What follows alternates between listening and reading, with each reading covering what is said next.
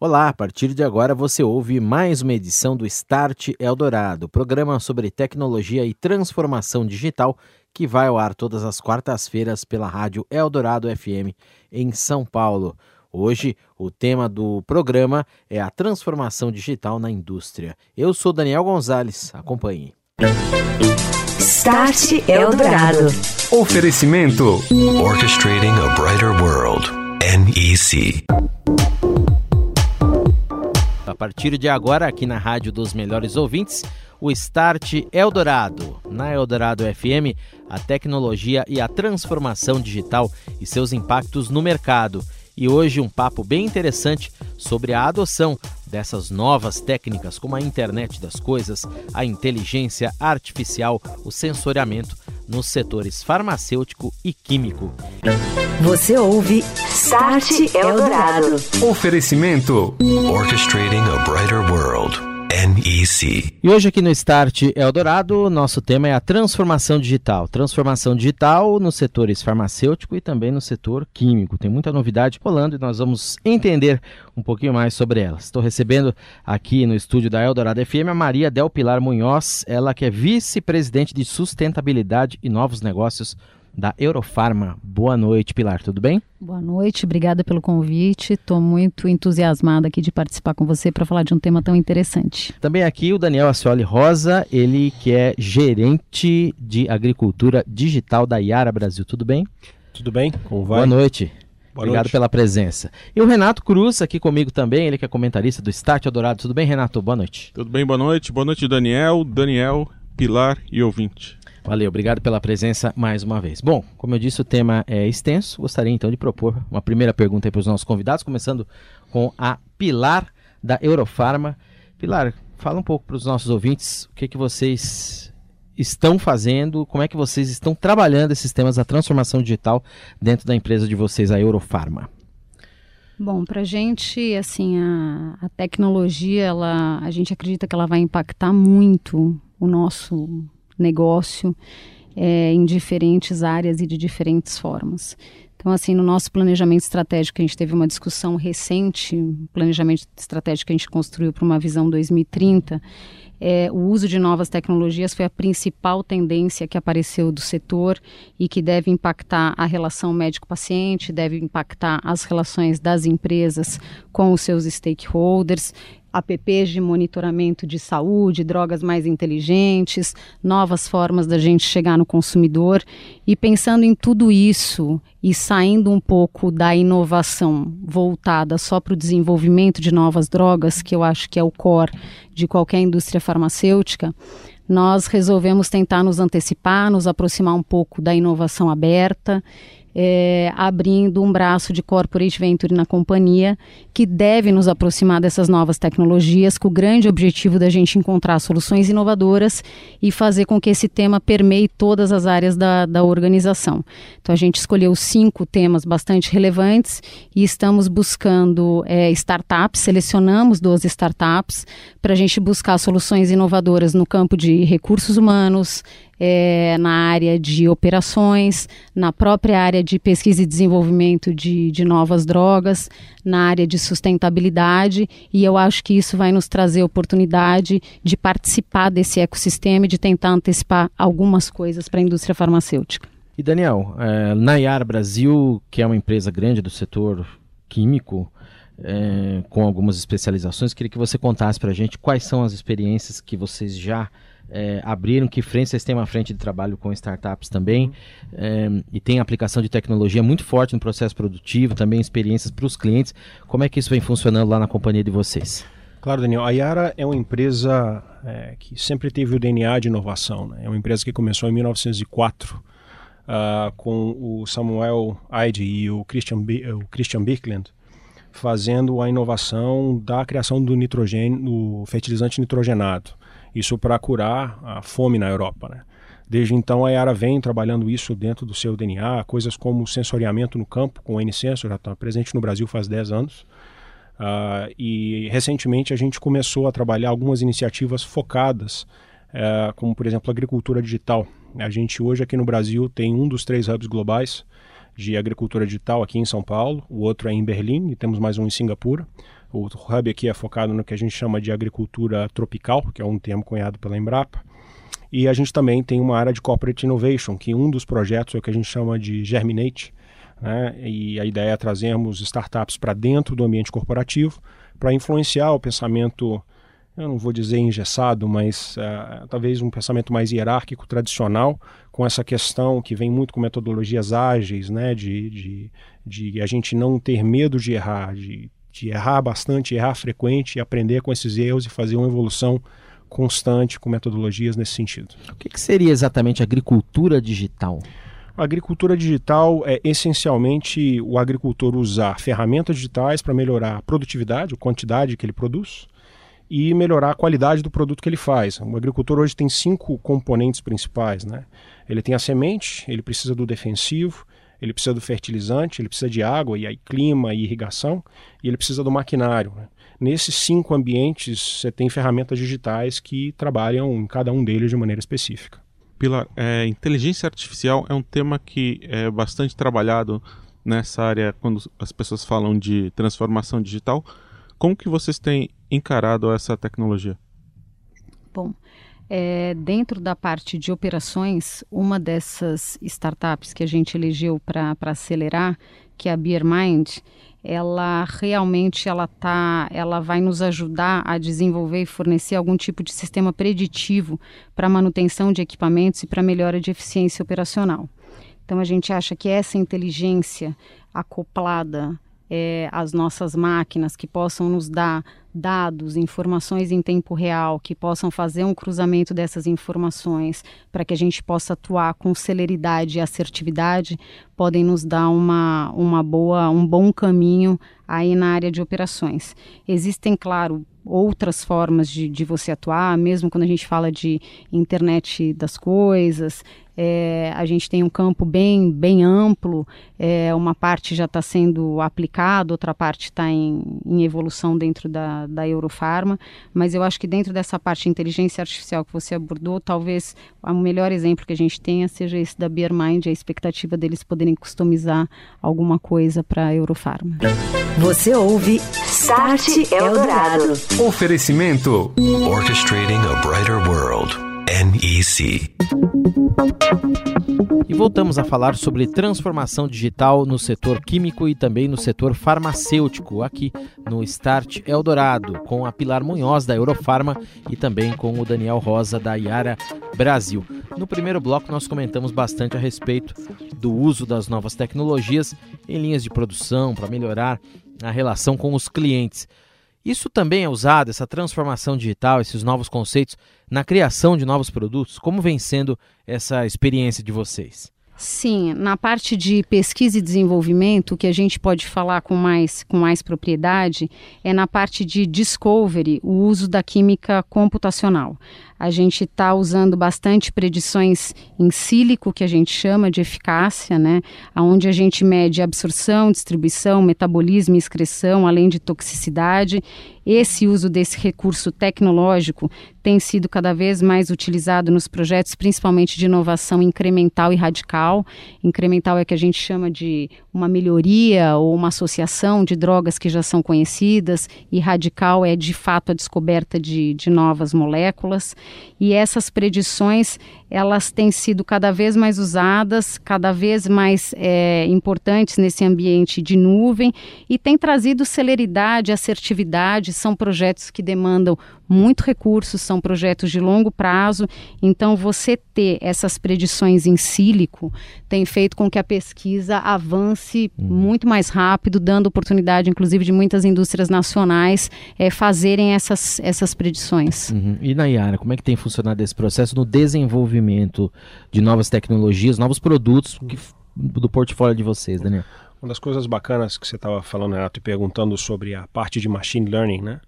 A gente hoje é, tem um banco de dados muito grande sobre os nutrientes uhum. é, que existem no solo. É muito comum o agricultor fazer uma análise de solo antes dele começar a fazer a fertilização. Então ele mede nitrogênio, fósforo, potássio, matéria orgânica, pH, uma série de parâmetros. Esses parâmetros eles estão diretamente relacionados com a produtividade. E a gente fazendo aplicação de estatística, machine learning, Uh, e a tecnologia que a gente tem hoje, a gente consegue desenvolver diversas linhas de pesquisa de como é que a gente pode ajustar e otimizar os produtos que a gente faz. E hoje a gente produz, uh, tem uma grande capacidade de produção, talvez 2 milhões de toneladas das nove que a gente vende no Brasil aqui. A gente consegue otimizar esse portfólio para atender melhor o, o agricultor e ter maior produtividade. Então a gente disponibiliza soluções de nutrição baseado muito nesses dados que a gente tem dentro de casa. Daniel, e como é que está a adoção dessas tecnologias aqui no Brasil? Né? O agronegócio brasileiro é, ele é forte no mercado mundial, né? Eu queria saber também como é o desenvolvimento de tecnologias específicas para o Brasil. Você citou aí agricultura tropical, né? A gente tem Perfeito. várias safras por ano, não tem um inverno rigoroso para matar a praga entre uma safra e outra. O que vocês têm de adaptar o produto que vem, que existe no mercado mundial para o mercado brasileiro? É. Hoje a gente, bom, a, todo mundo já ouviu o termo, né, que o Brasil é um dos celeiros a, a do mundo.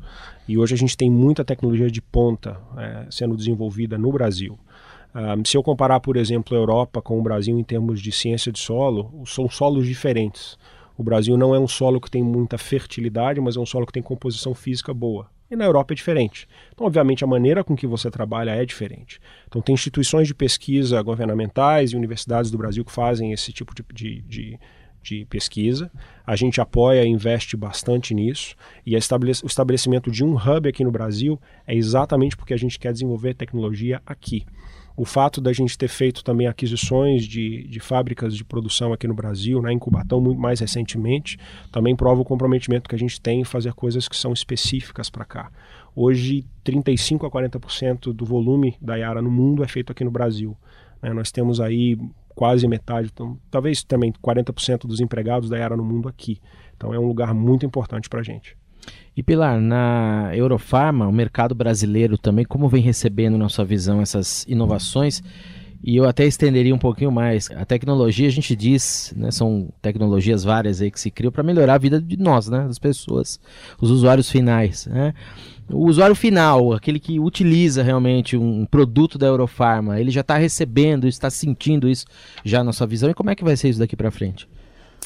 Eu acho que de uma maneira geral, a, a, tecnologia ela já vem mudando o comportamento do paciente já há algum tempo, né? Desde, desde a da internet mesmo, pura e simples, de você dar mais acesso à informação. A área da saúde é uma área que tem muita assimetria de informação. Então, hoje, o que você vê é o paciente chegando no médico cada vez mais bem informado sobre é, um eventual diagnóstico, sobre as oportunidades de tratamento, que tem de mais avançado. Então, essa maior consciência sobre a saúde, você ter acesso a mais informação, você saber como se precaver, acho que tudo isso é muito bacana e é um movimento absolutamente saudável e sem volta. É, acho que além disso, o brasileiro ele é muito aberto para as novas tecnologias. Então, então assim, não só nessa busca é por informação, mas no avanço do e-commerce, é, no próprio comportamento que você vê aí a, a, presença das redes sociais, como é que as pessoas interagem, como eles são próximos.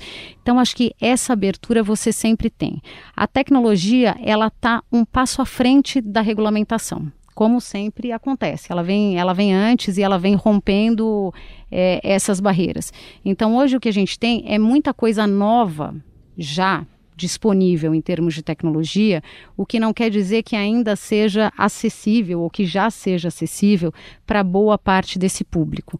Mas assim, na área de saúde, você já tem exames que te permitem dizer qual é a droga para qual o seu organismo vai responder melhor no caso de você ter uma doença oncológica.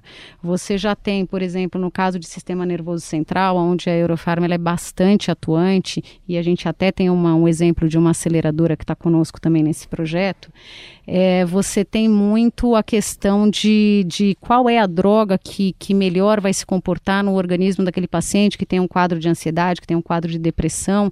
Nem todo mundo responde igualmente à mesma droga. E já existem testes onde é possível você indicar pelo perfil, pelo gene e tudo mais, qual é a droga que melhor se comportaria no seu organismo. Então, assim, são testes que ainda são caros, ainda não estão disponíveis para todo mundo, mas a ideia é que a gente ganhe escala, que essa uhum. tecnologia ela seja cada vez mais acessível e que os pacientes, ainda que não percebam toda essa tecnologia por trás, eles usufruam desse uhum. benefício. Hoje em dia, até uma edição passada do Start Adorado, a gente comentou isso Todo mundo tem um supercomputador no bolso, né? Todo mundo, os nossos smartphones. Como integrar esses processos todos para o usuário final da Eurofarma, da Iara? Também também estendo essa pergunta para os nossos dois convidados aqui.